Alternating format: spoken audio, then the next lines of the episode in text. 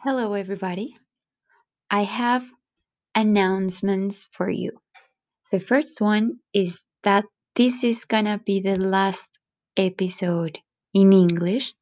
I mean, it is gonna be a mix between English and Spanish.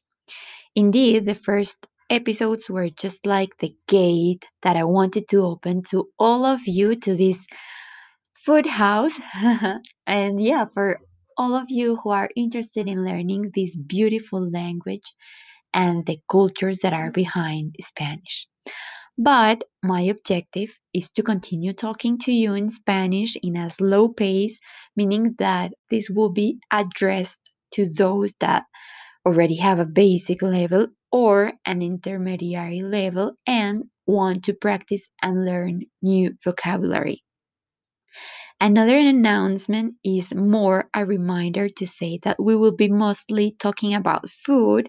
That is a topic that helps us to create a connection and a way to develop the teaching and the learning processes. And we will do this through a cycle of five episodes. So, as we did with the previous episodes, we will have the first one we will be talking about a food topic such as breakfast. Then we will have the second one talking about my own experiences and talk a bit about the cultural aspect. And the third one is a conversation with a special guest from anywhere. The fourth one is to focus on an expression such as I'm hungry, tengo hambre. And the fifth one is about traveling because it is good to refresh a bit talking about another fascinating topic, which is traveling. And that will be today's episode, where we will be speaking in Spanish about things that I do when I travel. But don't worry, because you could find the transcriptions and the translation in my blog, which possibly it will become a website one day, hopefully. And this way, you will be able to follow the podcast and practice pronunciation as well. The blog address is irenesfoodhouse.wordpress.com. I'll write it down in the description. So let's get started. Un amigo me escribió un día preguntándome por qué no creaba un blog en donde compartiera tips o consejos para viajar que fueran útiles antes de emprender un viaje. Yo me he mantenido en la duda de hacerlo y no hacerlo. Y en lugar de compartirlo a muchas personas, simplemente le escribí a él cosas que me servían y que eran útiles cuando viajaba sola o con mi familia. Así que saquen un papel y un lápiz o abran la aplicación de notas del celular y tomen nota.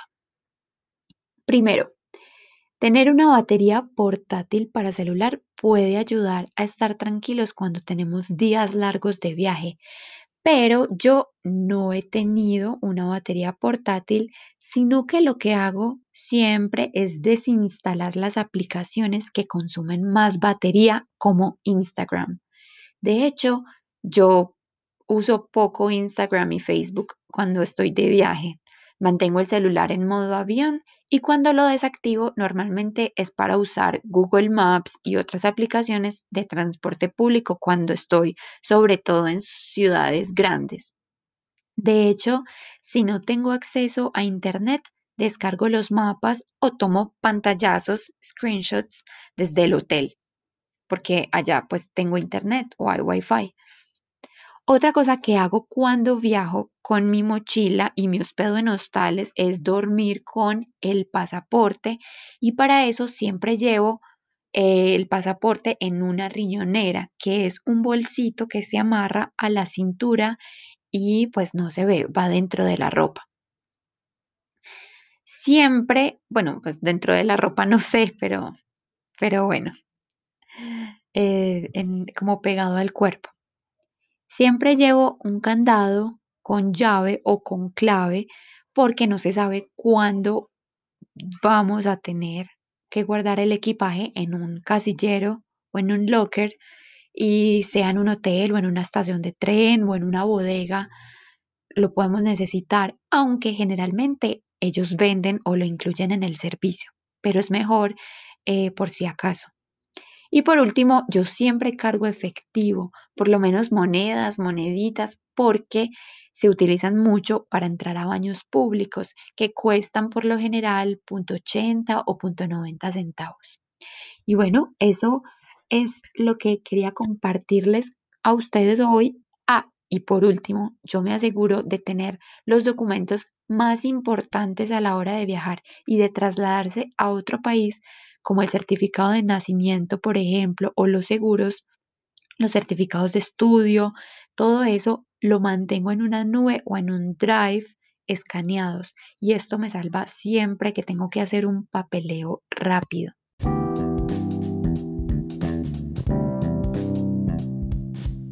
Si tienen otros consejos, por favor compártanlos para que los podamos difundir juntos y ya saben que me pueden escribir a través del blog en la parte inferior donde dice Get in Touch. Y eso es todo por hoy. Gracias y chao, chao, nos vemos en el próximo episodio.